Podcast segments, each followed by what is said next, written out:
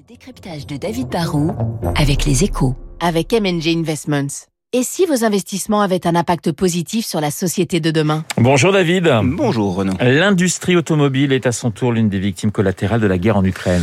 Bon, vous savez Renaud, on dit que la foudre ne tombe jamais deux fois au même endroit, mais là les, constructeurs automobiles européens peuvent se dire bah, qu'ils ont vraiment la poisse et qu'ils additionnent encore plus que d'autres hein, les, crises depuis deux ans. Hein. Ils ont commencé par subir, comme tout le monde, la, la première phase de la crise Covid. Hein. En 2020, les usines se sont arrêtées, les concessions étaient fermées et surtout les clients étaient inquiets. L'automobile a été frappé alors d'une gigantesque crise de la demande. Bon, en 2021, quand les affaires auraient pu repartir, l'auto a été rattrapé par la crise des semi-conducteurs. Le monde manquait de composants électroniques et comme il y en a beaucoup dans une voiture, eh ben les constructeurs n'ont pas pu produire assez.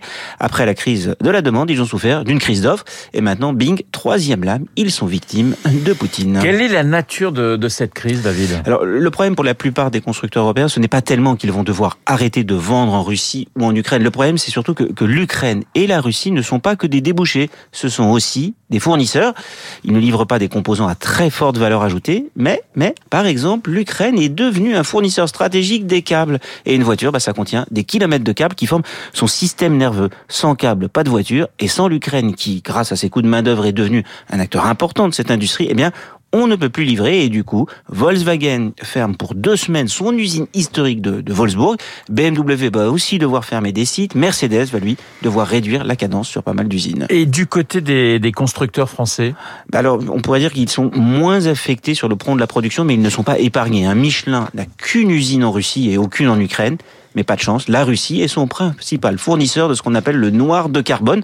Bon, personne ne sait ce que c'est, mais c'est un composant qui donne de la couleur aux pneus et qui permet de renforcer la structure.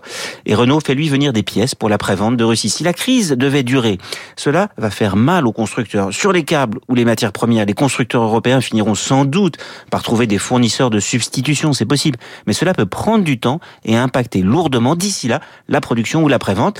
Et puis enfin surtout, n'oublions pas que Renault, qui contrôle Avtovaz Lada, et un tiers du marché russe hein, de l'automobile, a lui en plus un problème russe qui est très spécifique. Si le conflit s'éternise et s'intensifie, bah on ne sait pas ce que deviendra cet investissement absolument stratégique. Le décryptage de David Barrou sur l'antenne de Radio Classique. Dans une minute, le journal de 8 heures. Je vous rappelle mon invité à 8h15, François Mickey Marty, le président de Via Voice, pardonnez-moi, pour nous présenter le baromètre France 2020.